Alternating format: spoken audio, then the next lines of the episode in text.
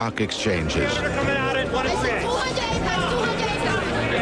Maybe the most important street on earth, Wall Street. En cierre de mercados, Wall Street.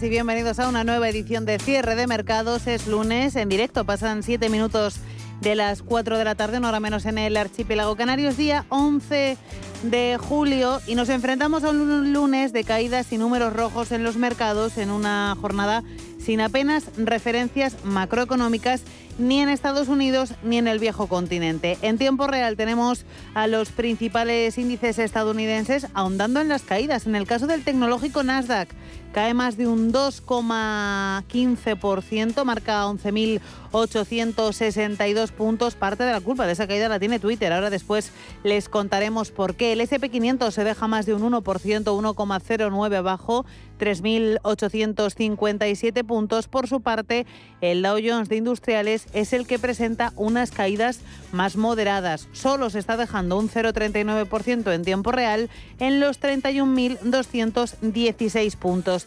Cierta calma negativa en los mercados con las bolsas pendientes esta semana de dos asuntos. El dato de IPC del mes de junio en Estados Unidos lo vamos a conocer el miércoles. El consenso del mercado ve que la inflación se podría acelerar hasta el 8,8% frente al 8,6% del mes anterior y con una inflación subyacente del 5,8%. Eso por un lado será el miércoles, lo vamos a tener muy presente y es la gran referencia macroeconómica de la semana. En paralelo, importante también estar pendientes de la temporada de presentación de resultados del segundo trimestre del año. Empieza hoy, calentando motores, pero lo importante se empezará a coger peso a partir del jueves con la presentación de resultados de los grandes bancos. El propio jueves llegará el turno de JP Morgan y Morgan Stanley, el viernes Citigroup y Wells Fargo.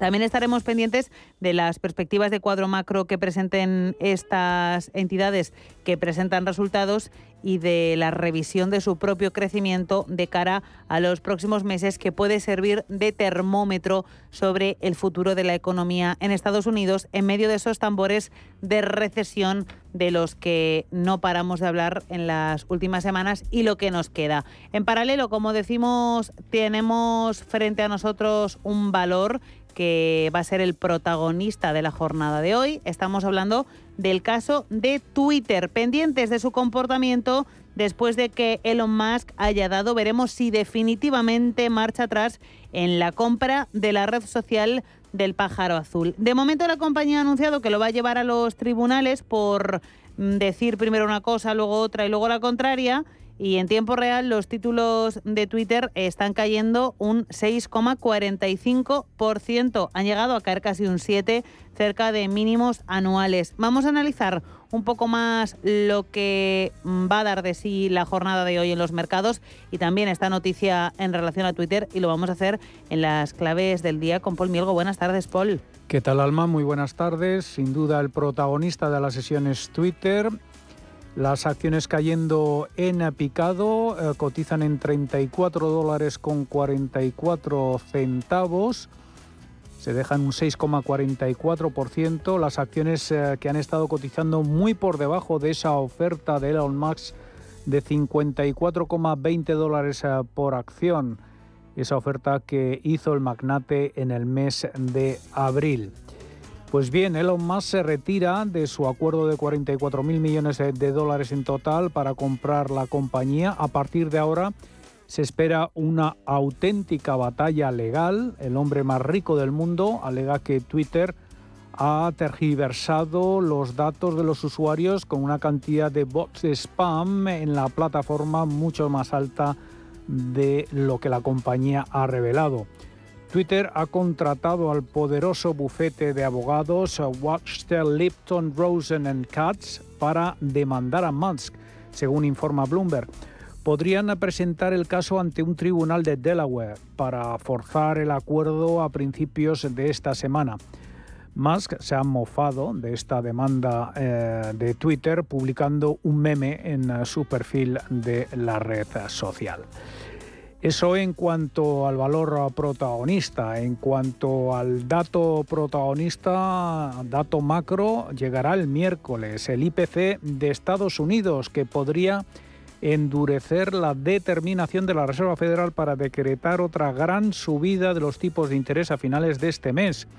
El consenso de economistas espera que el índice de precios al consumo habría aumentado casi un 9% en junio respecto al año anterior, un nuevo máximo de cuatro décadas. Los inversores recurren a los resultados empresariales del segundo trimestre en busca de pistas sobre si la economía más grande del mundo se dirige hacia una recesión. El repunte de casos de coronavirus en China, concretamente en Shanghái, también eleva el riesgo de recesión y provoca la cautela de los inversores. La nueva variante Omicron está haciendo saltar todas las alarmas en el gigante asiático que sigue apostando por su política cero COVID. Una política que puede terminar pasando una dura factura en el ámbito económico. Beatriz Catalán de Ibercaja Gestión. Hoy el mercado otra vez con muchas dudas, sobre todo yo creo que esta semana, ¿no? que otra vez tenemos datos de inflación y el mercado pues se está poniendo también otra vez bastante nervioso. ¿no? Tampoco ayuda las noticias desde China, ¿no? esos confinamientos que pueden todavía incrementarse. Bueno, pues eso yo creo que esos dos factores son los que están eh, dudando ¿no? el ánimo de los inversores. Y después de un primer semestre de turbulencias en Wall Street, los inversores están ansiosos por ver si los beneficios empresariales se mantienen o si los ejecutivos van a empezar a recortar la orientación en medio de las crecientes amenazas a la demanda.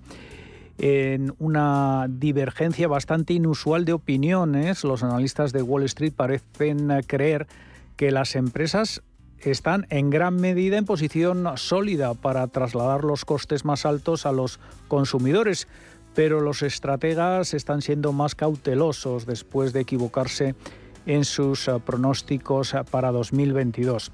JP Morgan Chase y Morgan Stanley van a dar a conocer el jueves eh, sus resultados. Será el pistoletazo de salida para la gran banca de Wall Street. Citigroup y Wells Fargo lo harán el viernes.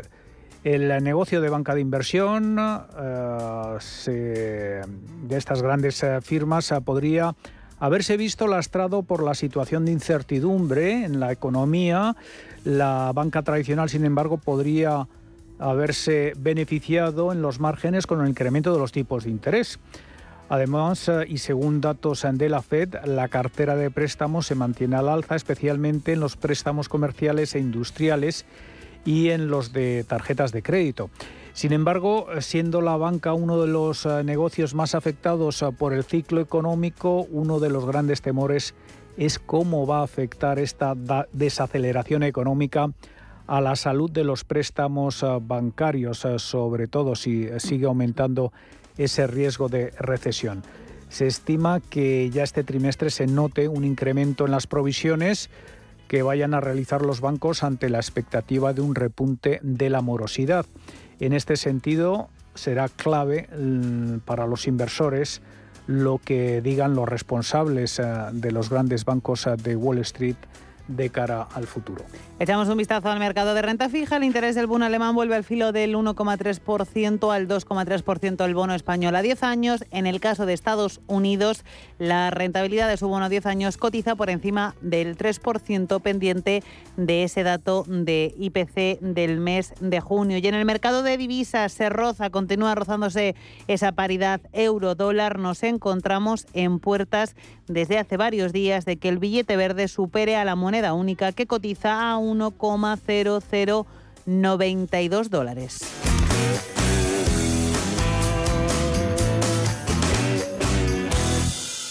¿Estás buscando un broker para operar en el mercado americano? Ven ahora y descubre en ebroker.es toda nuestra gama de opciones y futuros americanos, con tiempo real gratuito en todos los productos de CME Group, garantías intradía y comisiones muy competitivas.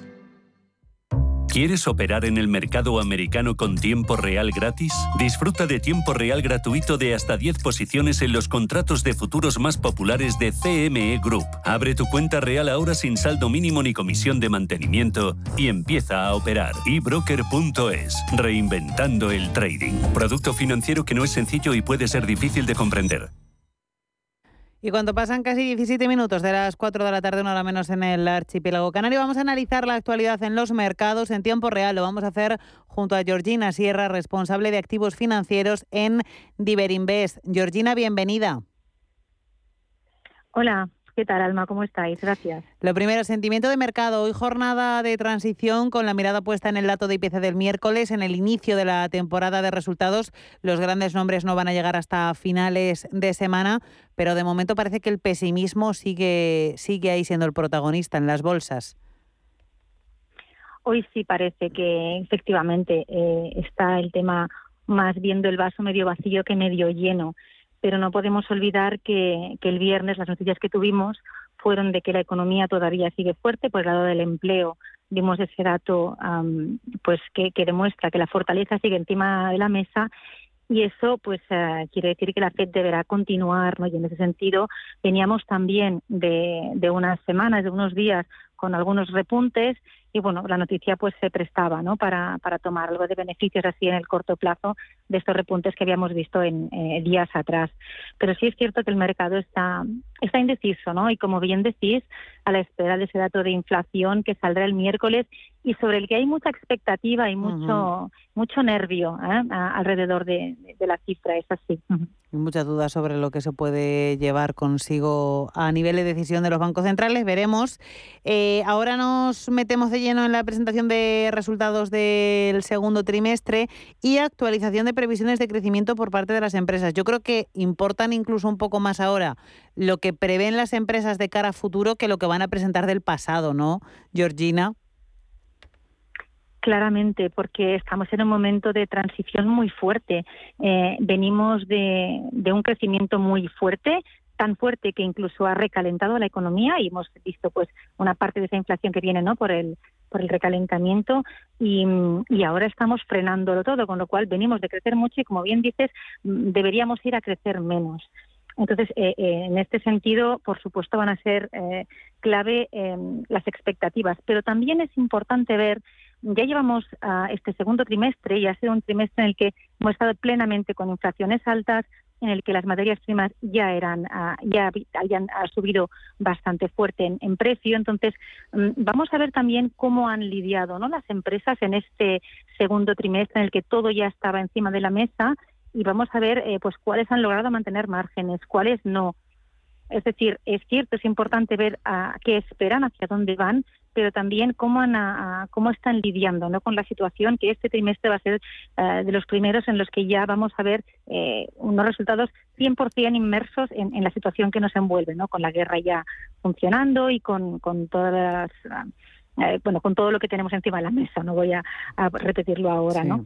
Em, lo que es curioso de, la campaña de beneficios es que, em, como decíais, es cierto que eh, el mercado ha puesto, ha empezado a cotizar eh, cada vez precios más bajos, pero en cambio los analistas en general ha habido pocos que revisaran a la baja estimaciones de, crecimiento. De hecho, las expectativas de beneficios para los próximos 12 meses se mantienen todavía muy altas. Entonces, En ese sentido también, eh, como decías, va a ser muy importante ver qué nos cuentan las empresas y, si esas expectativas a 12 meses vista que tienen los analistas en general, eh, pues tienen que revisarlas efectivamente a la baja o no. Si eso es así, aún le queda una vueltilla más a la, a las, a la renta variable. Pues nada, estaremos pendientes de eso y estaremos pendientes efectivamente de, del pulso que vayan a ir tomando esos resultados empresariales que nos va a servir mucho para analizar la situación real. Eh, otro tema que está siendo protagonista en los últimos días, en las últimas jornadas, paridad euro-dólar. Nos preguntábamos hoy en la redacción cuándo técnicamente se va a producir. De momento en el 10092. Eh, ¿Cuánto más puede seguir cayendo la moneda única? Es la pregunta ahora. Bueno, para eso tenemos que ver un poco en qué se basa, ¿no? Porque está cayendo la moneda única. Y lo que vemos es que la moneda única, ah, pues una de las razones por las que está cayendo es porque tenemos a un dólar que tiene detrás a una FED que no tiene miedo de subir tipos de interés y en cambio en Europa tenemos a un BCE que más allá del miedo o del no miedo, ah, tiene una situación mucho más complicada. No puede subir los tipos de interés con la misma alegría. Y eso es lo que está reflejando el, el eurodólar. En este sentido, es probable que veamos uh, derrota a la paridad. También es un nivel muy psicológico. ahí seguramente habrá muchos niveles, habrá volatilidad, no es algo que se vaya a romper en un día.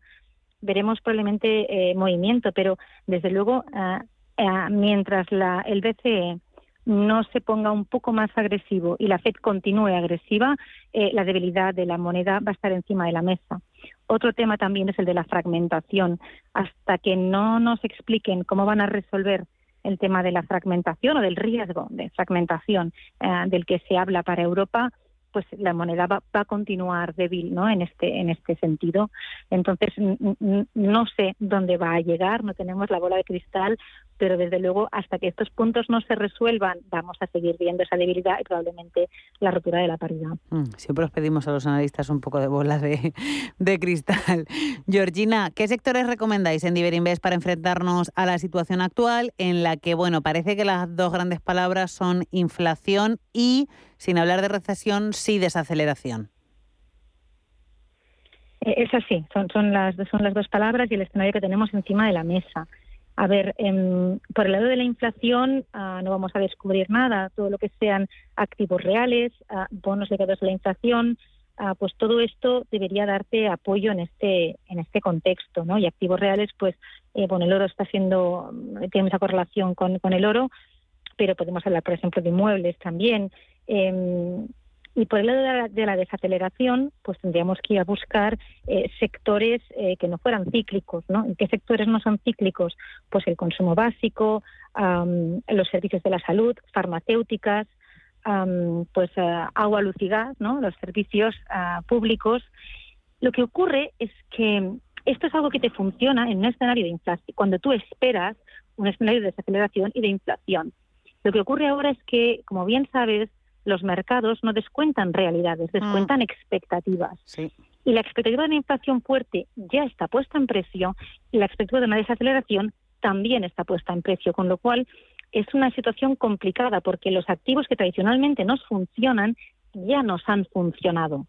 Entonces, ah, bueno, lo que aconsejamos es eh, carteras ah, muy bien diversificadas y buscar inversiones pensando en el medio largo plazo. Por ejemplo, los diferenciales de crédito se han ampliado mucho, la renta fija ha caído muy fuerte y pensamos pues que eh, en bonos con eh, investment grade o incluso en gobiernos también em, ciertos niveles de tipos de interés, eh, pues si vamos a mirar a, cinco años vista, ¿qué inflación podemos esperar? Pues no en Estados Unidos, hagamos números fáciles, grandes, 3, 3,5%, 4, cualquier bono que me dé una TIR mayor que eso, pues es una inversión que si la planteas como compro y mantengo a vencimiento, a ese plazo puede empezar a tener algo de sentido. Podemos empezar ahí a picotear mm. alguna cosa, pero realmente es una situación complicada porque lo que el mercado descuenta ya es ese escenario. Entonces, eh, navegar por ese mar es, es, es, una situación muy difícil, además con los vaivenes que estamos viendo con los datos en los que, como decíamos al principio de nuestra conversación, ¿no? Hoy sale un buen dato el mercado se cae, mañana sale un mal dato y el mercado sube. Mm. Es así. Pues situación de prudencia y diversificación ante esos vaivenes a los que nos enfrentamos cada día en los mercados. Georgina Sierra, responsable de activos financieros en Diverinvest. Pues un placer hablar contigo estos minutitos. Muchísimas gracias por acompañarnos. Un placer hablar con vosotros. Que tengáis una buena tarde. En momentos de incertidumbre en los mercados, la experiencia importa más que nunca y en Metagestión llevamos más de 30 años aportando resultados a nuestros partícipes. Llama al 91 781 6880 o visita nuestra web metagestión.com. Este verano en Cine Yelmo no te puedes perder. Tengo que averiguar quién soy. Thor, Love and Thunder. Mis días de superhéroe han terminado. Consigue tus entradas en nuestra app o en yelmocines.es y disfrútala en todos los formatos disponibles. ¿Cuánto ha pasado? ¿Tres? ¿Cuatro años? Ocho años, siete meses y seis días más o menos. Recuerda, Thor, Love and Thunder. Ya en Cine Yelmo. Prudencia, constancia, equilibrio y flexibilidad. Valores imprescindibles para una buena inversión. Gama de fondos Dunas Valor la gestión independiente que sabe cómo proteger al máximo su inversión en el mar financiero. Información publicitaria de productos financieros. Consultar la información legal en nuestra web dunascapital.com. Érase una vez una tarjeta de crédito, la tarjeta Revolving, que te prometía más cosas que el genio de la lámpara, pero pasó el tiempo y te diste cuenta de que aquello era un cuento. El genio se había quedado con tu dinero. ¿Quieres recuperarlo? Nosotros lo haremos por ti. Somos Durán y Durán Abogados y sabemos cómo hacerlo. Entra en duranydurangabogados.com y que no te vengan con cuentos. Antes de que amanezca te acompaña, escucha y ameniza las mañanas en Radio Intereconomía. No olvides participar participar los últimos viernes de cada mes en nuestro sorteo con grandes regalos y obsequios llamando al 91 53 318 51 antes de que amanezca con Willy Sancho Muela de martes a viernes de 6 a 7 de la mañana en Radio Intereconomía. Cierre de mercados con Alma Navarro. La renta variable empieza la semana y lo hace en negativo. Los índices europeos empiezan la semana con caídas. La incertidumbre es lo que más espanta a los inversores y por lo tanto el color rojo está siendo el protagonista del día hoy en la sesión. Al IBEX 35 le ha costado a lo largo del día de hoy mantener los 8.000 puntos. Ahora mismo sí que se sitúa por encima en los 8.051. Estaba perdiendo un 0,63%. Es verdad que la sesión ha ido de más a menos en las caídas. De hecho, hemos conseguido ver hace unos minutos a la Bolsa de Londres en positivo, aunque ahora se ha vuelto a dar la vuelta, está perdiendo un 0,35, 7.170 puntos. DAX alemán pierde un 1,46, 12.825 puntos. La Bolsa mm, de París se deja un 0,92, marca 5.976 el CAC 40. Por último, si miramos al comportamiento de la Bolsa de Milán, está perdiendo un 0,84 en los 21.590 puntos. Pendientes estamos hoy de la reunión del Eurogrupo, ministros de Economía y Finanzas de la zona del euro que se reúnen desde las 3 de la tarde en Bruselas. Se están reuniendo para debatir recomendaciones fiscales para 2023. Van a tratar de responder a esa importante y compleja pregunta. ¿Hasta qué punto se pueden ajustar las reglas fiscales sin ahogar a las economías de los viejos del viejo continente, de sus países?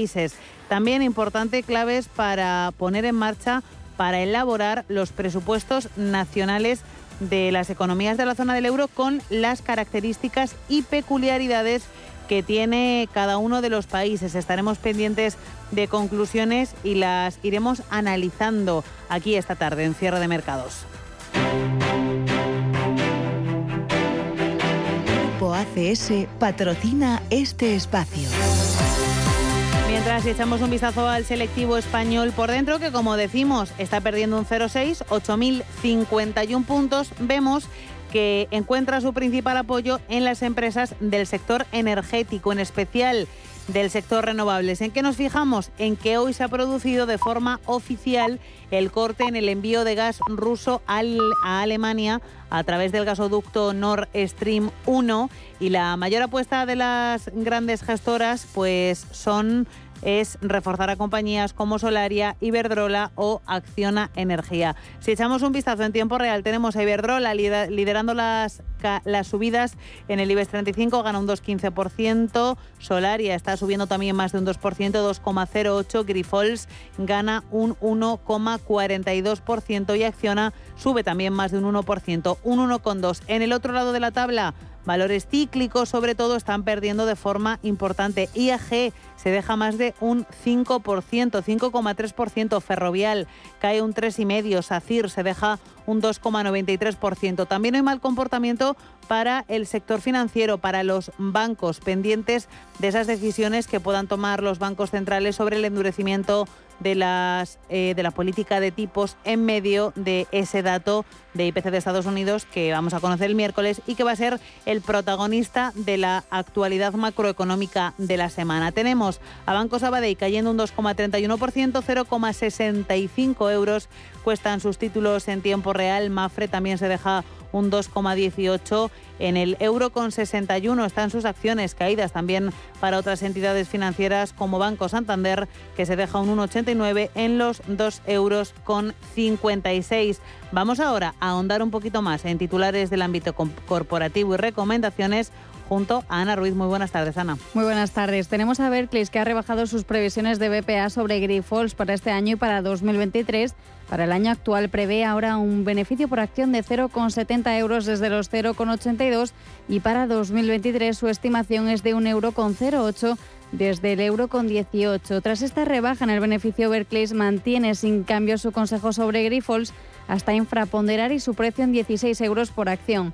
Y los trabajadores de Telefónica España han rechazado casi unánimemente la propuesta de acogerse voluntariamente a la jornada laboral de cuatro días a la semana que conllevaba, eso sí, una bajada del sueldo correspondiente según cuenta el país. Nordex, por su parte, emitirá algo más de 35,9 millones de acciones a un precio de 5,9 euros por título tras haber acordado una ampliación de capital. Acciones, Acciona suscribirá acciones en proporción a su actual participación en el capital social de Nordex, que asciende a un 39,66%. Y OPD Energy prevé salir a bolsa con una valoración de entre 503 y 572 millones de euros antes de la ampliación de capital. En concreto, el grupo ha fijado un rango de precios indicativo y no vinculante para su OPA de entre 4,75 y 5,40 euros por cada nueva acción. Y entre las recomendaciones tenemos a los analistas de Deutsche Bank que han recortado el precio objetivo de Acerinox hasta 16 euros desde los 19 anteriores. Este precio sigue otorgando un fuerte potencial a la compañía superior incluso al 90% desde sus niveles actuales de 8,4 euros la acción, por lo que Deutsche Bank ha reiterado su consejo de compra. De cara a las cifras del segundo trimestre, el banco alemán espera además que la acerera presente un EBITDA récord. Por último, Credit Suisse ha bajado ligeramente su precio objetivo de Mafre hasta 1,52 desde el euro con 60 y han reiterado el consejo de infraponderar.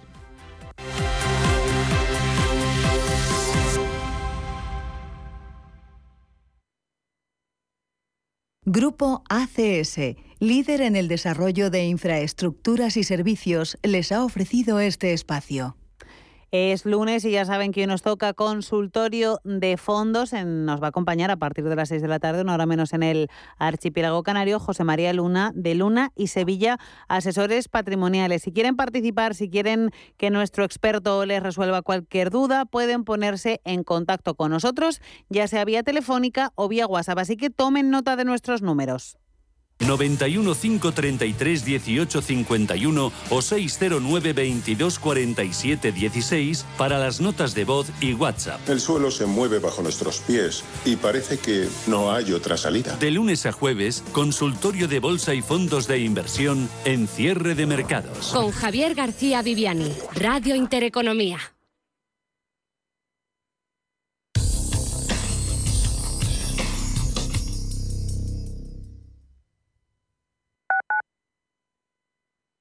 Sintonizan Radio Intereconomía. ¿Quieres ser agente de CoinMotion?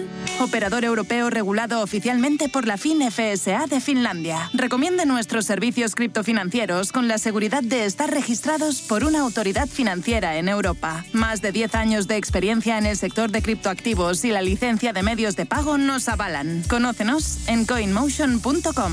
Recuerde, la inversión en criptoactivos no está regulada. Puede no ser adecuada para los inversores minoristas y perderse la totalidad del impuesto importe invertido. Es importante leer y comprender los riesgos de esta inversión que se explican detalladamente en coinmotion.com barra publicidad cripto. ¿De verdad vas a permitir que tu padre o tu madre no puedan seguir viviendo y siendo felices en su domicilio? En Feliz Vita hacemos fácil que tus padres puedan seguir en su propia casa, rodeados de sus recuerdos y familia. Feliz Vita, la asistencia a domicilio personalizada que necesitan los tuyos. Feliz Vita. Cuando no puedes estar, nosotros sí. Felizvita.com. Un rayo de sol, oh, oh, oh, a tu atracción. oh, oh, oh. Quiero montarme en el abismo. Vive en un parque dentro de Madrid, Bob Esponja. Este año los éxitos del verano están en Parque de Atracciones de Madrid. Siente la adrenalina de las mejores atracciones y disfruta de los pasacalles y meet and greet de los personajes Nickelodeon. Compra ya tu entrada en parquedeatracciones.es.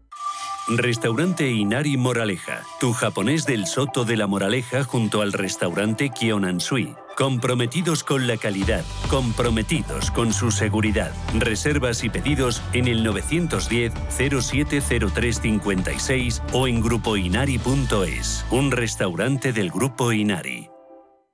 Hola, soy Rafa Jiménez, presento a media sesión en Radio Intereconomía. A media sesión, para resumir esas mañanas que dan tanto de sí. De una forma amable y donde abrimos el abanico de la información. De 12 a 2 del mediodía en Radio Intereconomía. Di que nos escuchas.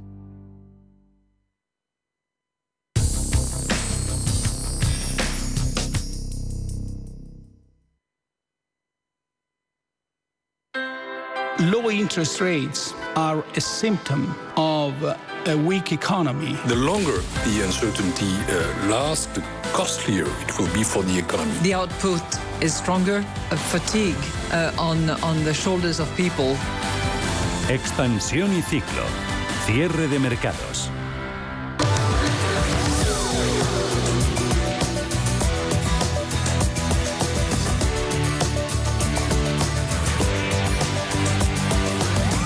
Hoy comienzan las tareas de mantenimiento del gasoducto Nord Stream 1, por las que Rusia, ya saben, interrumpe el flujo de gas a Alemania, lo que habría la posibilidad a que no se restableciera por la guerra de Ucrania este suministro. Pues bien, hoy hemos conocido también los datos de las importaciones de gas de España en la primera mitad del año. Suben las compras de gas ruso y caen las de gas argelino, mientras que Estados Unidos sigue en la primera posición. Pedro Fontaneda, buenas tardes. Muy buenas tardes. Las importaciones españolas de gas ruso han aumentado un 3% en el primer eh, semestre del año, mientras que las de gas procedente de Argelia se han desplomado hasta un 41%, según los últimos datos del boletín estadístico de Enagas, correspondientes a junio. España ha comprado en la primera mitad del año 55.000 gigavatios hora de gas a Argelia, siendo un 8% gas natural licuado, unas cifras que revelan la caída de casi la mitad de las importaciones al país del norte de África. A pesar de la situación geopolítica alrededor de la guerra de Ucrania, España ha comprado más gas a Rusia que en el mismo periodo de 2021. En total hablamos de más de 22.000 gigavatios hora, un 10% del total del gas que ha importado en nuestro país. Es, es interesante también destacar que el peso de Rusia en nuestras importaciones de gas en 2021, a pesar de contar con menos compras, supuso un 11%. Escuchamos a Teresa Rivera, ministra de Transición Ecológica el acumulado de, del gas eh, importado por esta vía está en las mismas cifras que años anteriores, es decir, que probablemente se corresponde con acuerdos comerciales previos y momentos de entrega previamente pactados, dado que se trata de operaciones estrictamente comerciales. Y segundo, que es eh, conveniente, y este es un mensaje que se traslada inmediatamente, claro, a los eh, comercializadores, que busquen reducir al máximo es el origen de gas ruso eh, y la diversificación de los contratos eh, que pudieran tener previamente. Y como decías en el titular, Estados Unidos se consolida como el principal proveedor de gas a España, con más de un 34% de las ventas en este primer semestre. Las cifras de junio con 10.600 gigavatios hora suponen un incremento del 764% frente a las cifras del mismo periodo, del mismo mes del año pasado. Más cifras de la primera mitad del año. Las ventas de turismos de ocasión acumulan una caída del 4,5% en el primer semestre. Las ventas de turismos y todoterrenos de ocasión, es decir, los que han tenido un único dueño, acumulan una caída del 4,5% hasta junio respecto al mismo periodo del año anterior. En total se vendieron más de 918.000 unidades, según datos de las patronales de Faconauto y Gambán. En eh, junio, por su parte, las operaciones con vehículos usados retrocedieron eh, un 4,1% hasta situarse en los 165.000 unidades, encadenando cinco meses en negativo como consecuencia de la falta de stock, sobre todo de modelos jóvenes. En este sentido, los datos muestran cómo las operaciones con vehículos de entre 1 y 3 años se han desplomado un 38%. En cuanto a vehículos híbridos con diésel, las ventas crecieron un 109% mientras que los eléctricos puros solo aumentaron un 44. El presidente de la patronal de Faconauto, Gerardo Pérez, explica en el norte de Castilla algunas de las principales claves en las ventas de vehículos eléctricos. El cliente que compre un vehículo eléctrico tiene que poder cargarlo en su domicilio, eso está clarísimo. Es decir, eh, no podemos fiarnos en la infraestructura de recarga en vía pública porque en Castilla y León, por ejemplo, se necesitan 15.000 cargadores en vía pública y hay 500. Nuestra gran preocupación, efectivamente, es que eh, eh, una buena parte de los consumidores españoles consideran comprar un coche como un artículo, un artículo de lujo, cosa que no puede ser porque la democratización del transporte vino principalmente por el vehículo privado y eso debemos de seguir conservándolo. La OCDE aplaza 2024 la entrada en vigor del impuesto mínimo del 15% a las multinacionales. La entrada en vigor de este nuevo marco fiscal internacional, incluyendo la aplicación de un impuesto mínimo del 15%, presenta un ligero retraso, según la organización, y todo apunta que tendrá lugar en 2024 en vez de en 2023, como se había previsto. De este modo, destacó eh, que todos los países del G7, la Unión Europea, varios países del G20, muchos otros ya han programado cambios en su legislación nacional para introducir las reglas modelo aunque eh, reconocen desde la OCDE que parece que la mayoría está planeando ya la entrada en vigor el año que viene, en 2024, dentro de dos, perdón. Este retraso tiene su parte buena, según Corman, Matías Corman, secretario general de la OCDE, eh, y es que brindará tiempo suficiente para desarrollar el marco de implementación. El precio de la luz en la tarifa regulada sube un 3% y roza los 300 euros el megavatio hora. Mañana superará dicho precio por primera vez desde marzo. El precio promedio de la luz para los clientes de tarifa regulada sube este lunes un 3% con respecto al domingo hasta los 298 euros megavatio hora.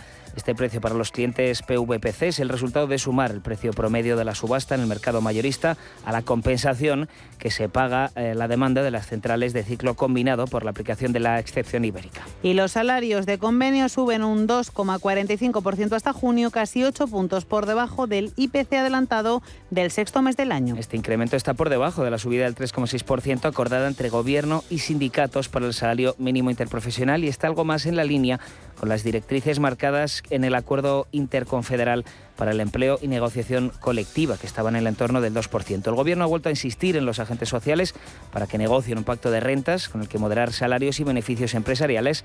La ministra de Trabajo insiste en seguir subiendo salarios y niega la afirmación de que los salarios, la, la alza de los salarios sea el causante o uno de ellos de las tasas históricamente altísimas de IPC que estamos viendo la salida mm, de esta crisis no puede venir sacrificando a los de siempre. Y también digo que es necesario subir los salarios en nuestro país. El impacto de la inflación al 10,2% en España no solamente nos empobrece a todos de manera general, sino que está permitiendo que haya familias que lo estén pasando realmente mal.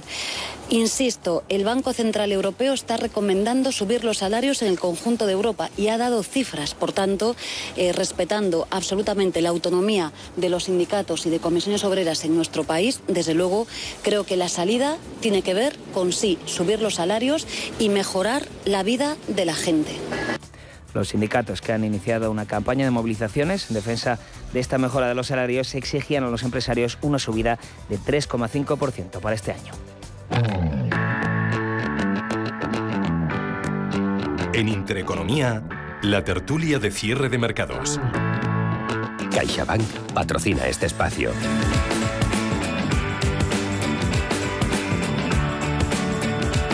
Y ya quedan 15-16 minutos para llegar al final de las 5 de la tarde y para analizar todos estos asuntos que hemos ido desgranando en esta primera hora de cierre de mercados.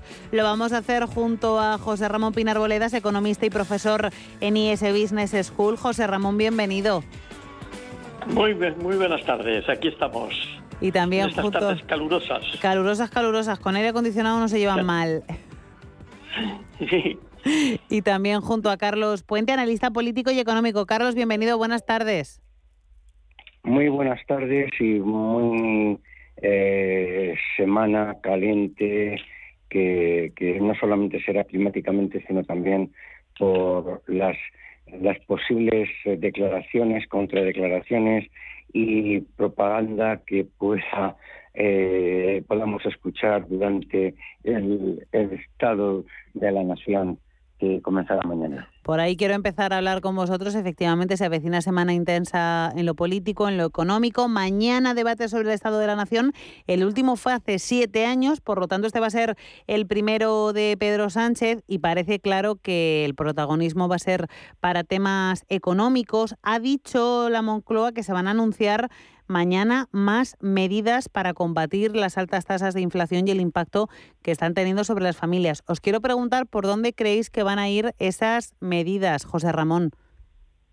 Bueno, yo creo que Unidas Podemos, parte del gobierno, ya ha dicho que lo que quiere es más gasto social y menos gasto armamentístico, que los partidas de los presupuestos que correspondan a gasto social de ayuda a las familias superen con mucho las partidas de otros tipos.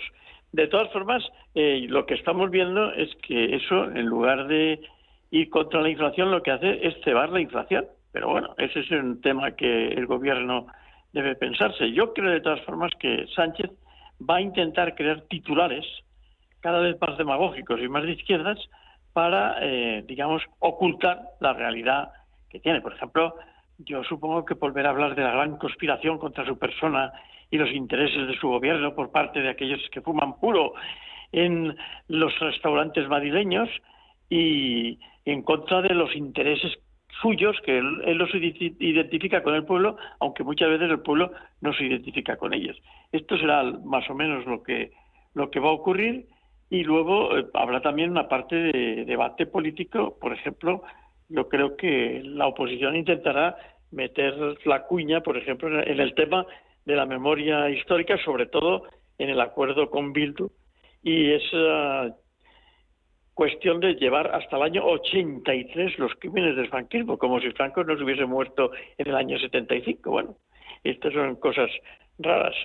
Esto es más o menos lo que ocurrirá en el Estado de la Nación, mientras que el Eurogrupo nos dirá que hay que subir los, los impuestos, y eso también lo dirá en el Estado de la Nación, el gobierno que va a establecer medidas fiscales para, digamos, reducir las diferencias sociales, cosa que tiene dos eh, movimientos eh, por parte del gobierno. Uno son económicos, es que es la subida de los tipos o el mantenimiento de los tipos sin tener en cuenta la inflación, porque no, el gobierno en realidad nos está empujando. Y por otra parte, el ataque a las autonomías en las que intentará uniformar con impuestos como el del patrimonio, el de sucesiones, el de eh, donaciones, etcétera, que será un tema político. Con lo cual, esto más o menos desde el punto económico es lo que yo creo que va a pasar en el Estado de la Nación, que como es lógico, al final acaba en unas proposiciones que todos sabemos que ya están preparadas.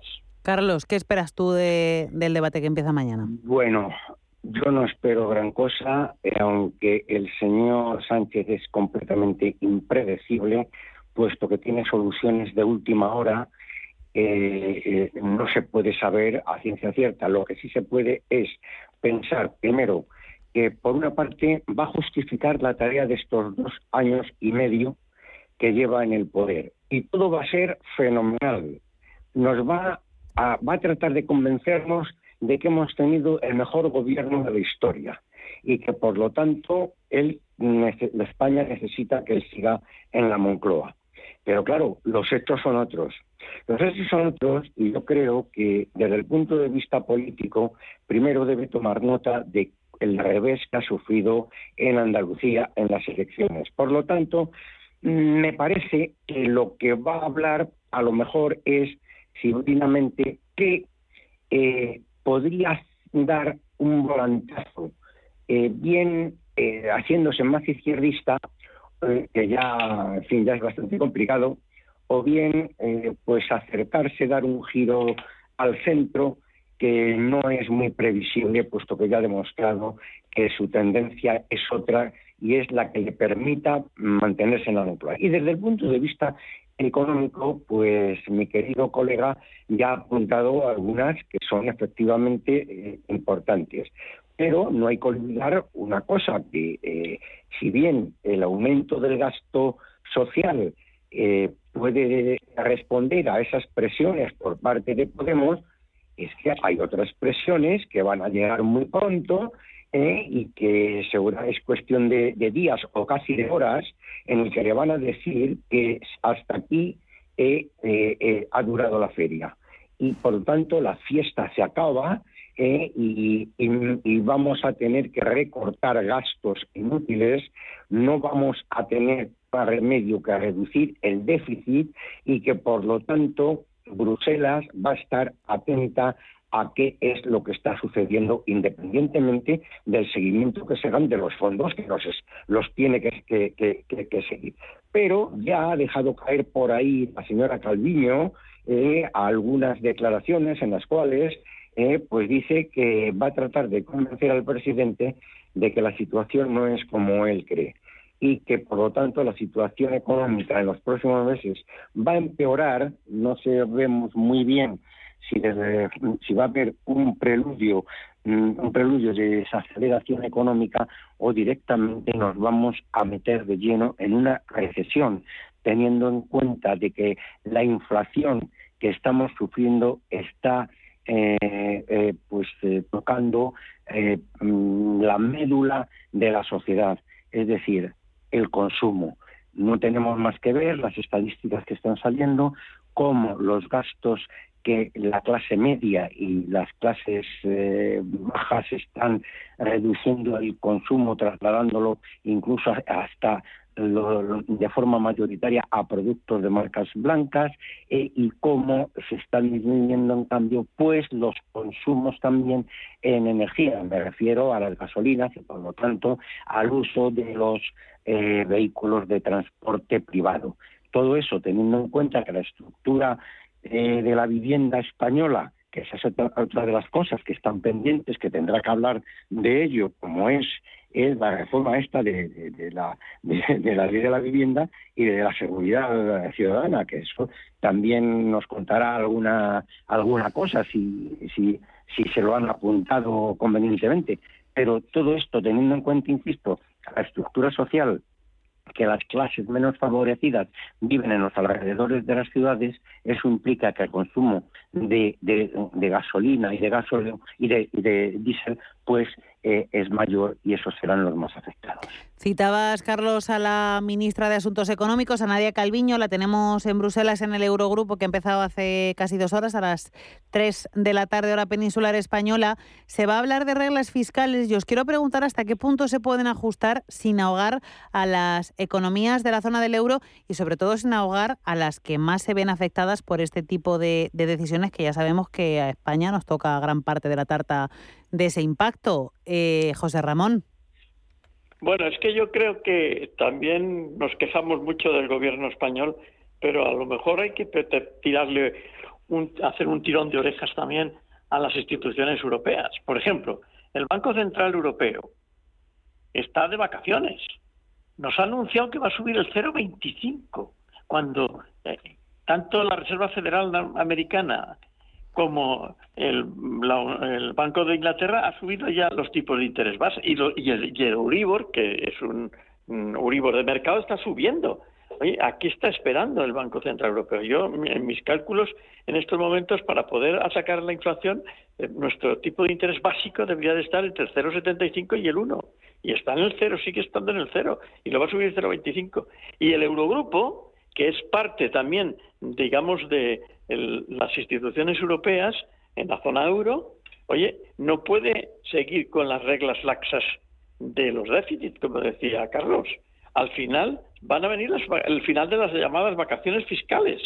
¿Y entonces qué hay que hacer? Dos cosas, o reducir gastos públicos o aumentar los tipos de interés de, fiscales. Y esto es lo que, lo que tenemos. Y, lo, que dice la ministra, oiga, es que no sé, Carlos, que me parece que ya se lo he oído también, pero es que yo llevo diciendo que va a venir una recesión o por lo menos unas dificultades económicas muy fuertes en otoño desde hace seis meses.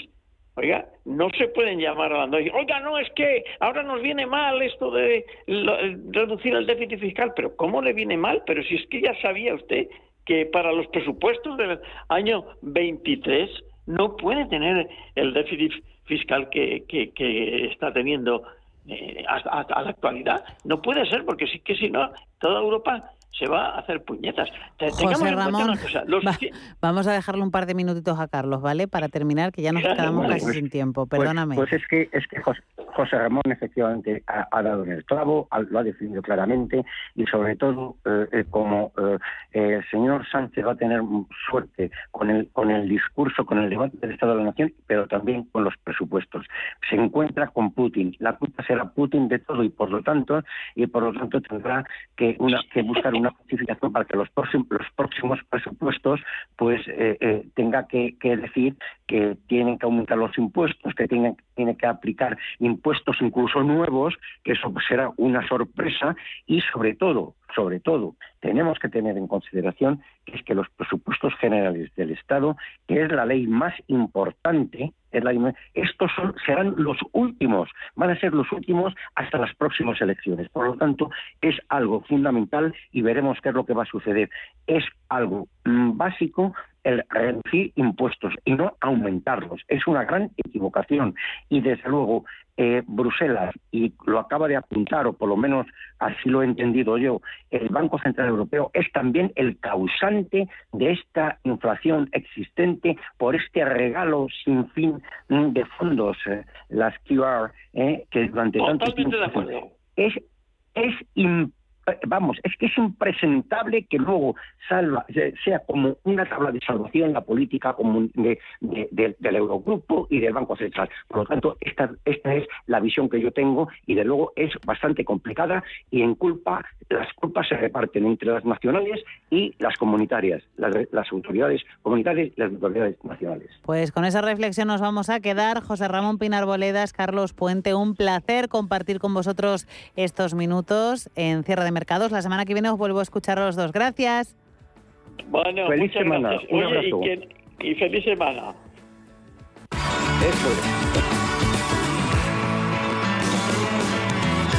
CaixaBank ha patrocinado este espacio.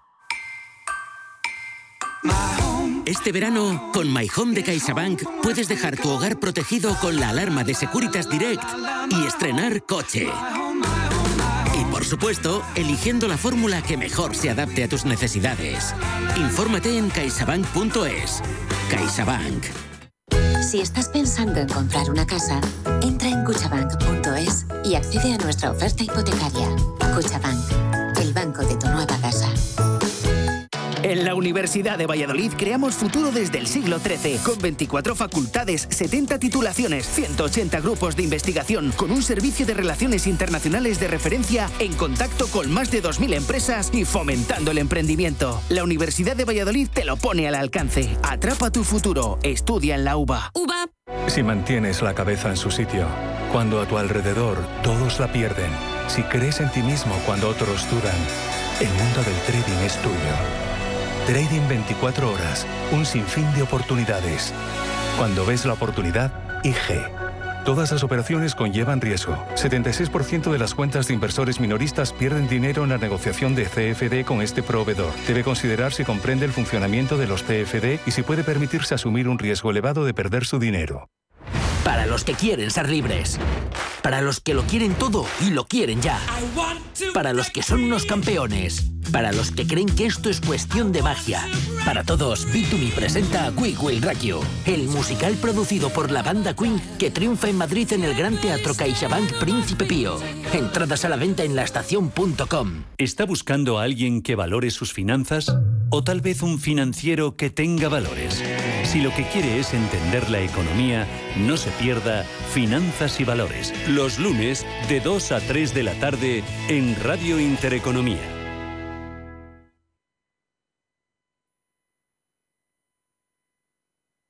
Los mercados financieros. Las bolsas más importantes. Información clara y precisa. Esto es Radio Intereconomía. Radio Intereconomía. Eres lo que escuchas.